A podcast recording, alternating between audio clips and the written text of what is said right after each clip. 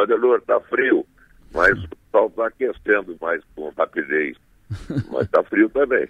Deve estar tá gelado em Floripa. Aqui nós estamos numa temperatura média de 5, 6 graus agora. O, o, o amanhecer aqui foi gelado, gelado. Treviso estava com uma temperatura de menos 1 grau e aí sobe a serra, imagina tal. Uh, e o fim de semana vai ser mais gelado ainda. O que não vai ser gelado, o que pode esquentar é o, essa linha de crédito que o BRDE está discutindo com o setor produtivo, o Fundo Sul, Fundo do Sul. O que, é esse fundo, Eduardo? Adelor, veja bem, é, na Constituinte é, foi discutido uma série de benefícios para o Norte, Nordeste, Centro-Oeste. Era um outro momento. 34 anos atrás, as realidades eram outras. E há um fundo constitucional exatamente para a Amazônia, Norte e Amazônia, para o Nordeste e para o Centro-Oeste, que são muitos bilhões né, de reais que vão para lá do imposto de renda e do IPI pago por todos os brasileiros e por todos os estados. Só que a realidade hoje mudou. A região Nordeste se desenvolveu, muitas indústrias incentivadas foram para lá, porque a infraestrutura se desenvolveu, as desigualdades diminuíram. E quando eu entrei é, no BRDE, eu, eu, nós tivemos uma reunião em Brasília, junto com outros bancos de desenvolvimento, e eu vi os recursos do Banco do Nordeste. É muito dinheiro que eles é, investem a fundo perdido é, em infraestrutura, irrigações, uma série de outros empreendimentos lá. E aí eu levei esse assunto para a diretoria do BRDE e para os parlamentares do Sul, dizendo que essa seria uma grande bandeira. Né? E aí, é, como no Sul, São Paulo, é, Paraná, Santa Catarina e Rio Grande do Sul, não tem fundo constitucional, não tem royalties, não temos nenhum tipo de benefício do governo federal, nada mais justo do que criar esse fundo constitucional do Sul com 1% de, é, da receita da União, é lá no Norte, Nordeste, Centro-Oeste, é, é um 3%. 1%, isso significaria 5 bilhões de reais que seriam aplicados a fundo perdido nos três estados do Sul. E aí, Adelor, nós tivemos uma reunião com os coordenadores das bancadas dos três estados do Sul, é, também a presença do líder do governo, que é paranaense, o deputado é, Ricardo Barros, e aí estaremos apresentando uma emenda constitucional com o apoio das entidades empresariais, no sentido de que tenhamos esses recursos também no sul do Brasil. Ou seja, dinheiro para fomento do setor produtivo, linha de crédito para o desenvolvimento, é isso? Não, não, não. Ser, seriam recursos para ser aplicados é, igualmente distribuídos entre os três estados do Sul em é, investimentos em infraestrutura, é, por exemplo, resolver o problema das estiagens que são recorrentes no sul do Brasil. Esse, para você ter uma ideia, no final do ano passado e no início desse ano, só no setor do agronegócio dos três estados, o prejuízo foi de 60 bilhões de reais. Nossa. E com a queda importante da produção agrícola, e aí a gente resolve levando caminhões-pipa. Então tem que haver um programa de irrigação, é um exemplo.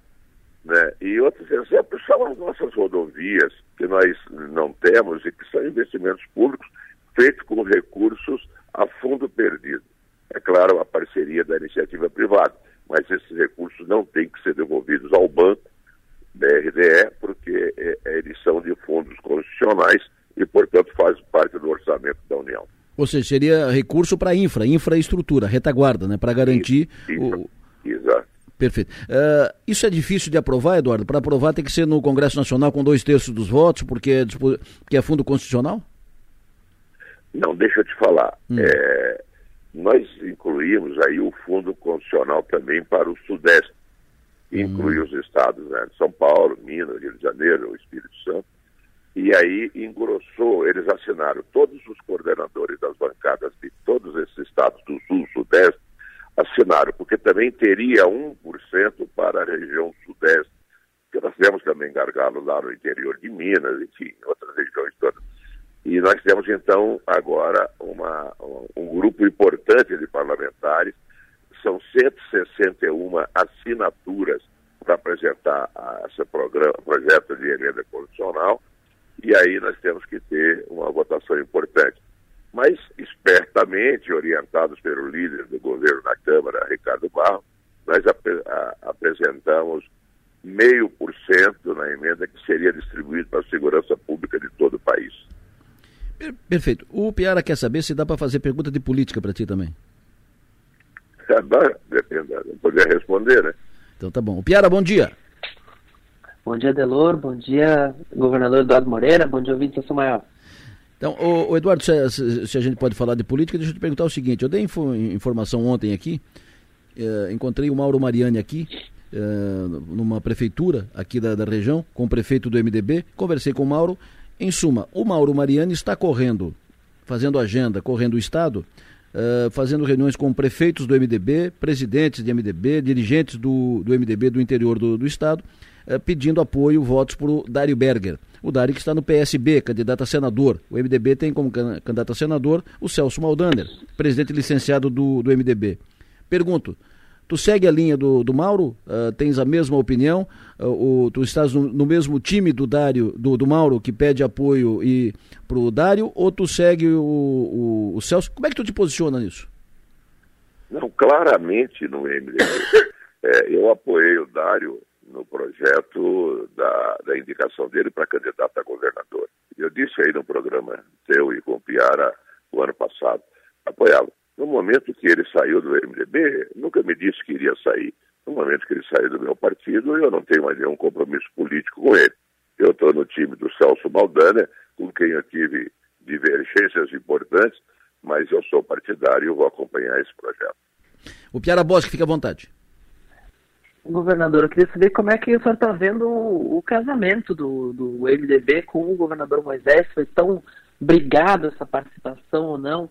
Na chapa do Moisés, o MDB acabou colocando as duas vagas, trouxe o do dele de volta para o jogo, Celso Aldander venceu, até por uma diferença menor do que esperado, a convenção para ser o candidato a senador. Está dando liga? Como é que o senhor está vendo no dia a dia essa, essa aliança? Olha, ela não deslanchou ainda, né? Eu não vejo ainda a motivação. Na verdade, não há motivação para nenhuma candidatura de nenhum partido e nenhum cargo impressionante como está tudo parado. Agora que a gente está vendo alguns veículos aí, carros com, com lotados com, com, candidatos, mas eu vejo mu muito parado. É necessário, e isso é, é, dito, foi dito ao governador, eu imagino que os deputados tenham tido reunião, pelo menos estava marcado para esses dias ou para os próximos dias, tem dito que o nosso time tem que ir para a rua, porque o Republicanos não existe enquanto partido. Então, é quem vai fazer campanha no, no, para o governador é o time do MDB, a nossa militância, que indiscutivelmente é grande em todo o Estado. Agora, precisa ajeitar algumas arestas ali, que, tem problemas, mas eu vejo que vai, o carroça vai andando, as cobras vão se ajeitar. É sempre assim. O nosso time vai para o campo pedir voto para o governador Moisés, para sua reeleição, e levar o time. Mas eu, desde o princípio, eu dizia que nós tínhamos que ceder o, a vaga de, de Senado para os tucanos. Eu, e dentro da bancada era a Ada de Luca que defendia isso. Nós tínhamos que entregar, entregar para os tucanos para engrossar a coligação e termos as possibilidades de, de vitória mais significativa. Aí não deu, paciência, vamos com o time que está em campo já. Não fazia parte do acordo do entendimento a posse do Moacir Sopelsa, presidente da Assembleia, agora no, no governo, uh, esse acordo que foi uh, esse entendimento, a, possibilidade do Sopelsa que foi para frente, né? Não, ficou sinedi, sem previsão de data. Isso não fazia parte do acordo, Eduardo?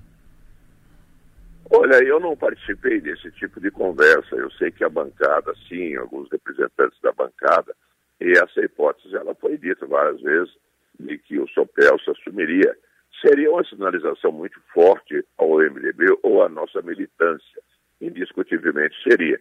Eu sei que agora está existindo discussões, eu tenho lido na mídia, ainda bem que vocês dois não entraram nessa, de colocar que teria posse amanhã do Sopelsa, quando na verdade não existia essa possibilidade. Né? O Sopelsa ainda nem se decidiu se vai assumir e também acho que o Moisés nem se decidiu se vai se, se licenciar até ninguém falou com a Daniela. Eu acho que esse jogo está sendo mal conduzido, mas é necessário ser esclarecido, sim.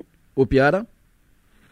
O senhor sempre manifestou preocupação com as chapas do, do MDB para deputado estadual, especialmente, deputado federal, mas especialmente deputado estadual. E até usou isso quando, quando, como uma das justificativas quando acabou desistindo de concorrer a deputado estadual. As chapas estão na rua, estão inscritas, estão registradas. Como é que o senhor está vendo? Ficou como se as suas preocupações se concretizaram? Ah, indiscutivelmente, se concretizaram, sim. Ah, o exemplo é no Sul aí, ué. o MDB do Sul, que historicamente tinha muitos candidatos, hoje tem dois candidatos apenas, né? o, o Vonei Weber e o Tiago Zilli. Então, eu acho que é um problema que a gente tem que enfrentar. A entrada da Rose Maldaner e do, e do Antídio Nelly aumentou um pouco, vai aumentar razoavelmente a nossa legenda mas nós vamos diminuir de tamanho e número de deputados, eu não tenho dúvida. Aliás, eu imagino que nós teremos um número é, razoável de partidos ali na faixa de cinco, seis deputados, é, no máximo, não mais do que isso. Eduardo Moreira, muito obrigado pela sua atenção, sempre bom ouvi-lo, tenha um bom dia, bom trabalho. Um abraço a vocês todos e aos ouvintes. Obrigado.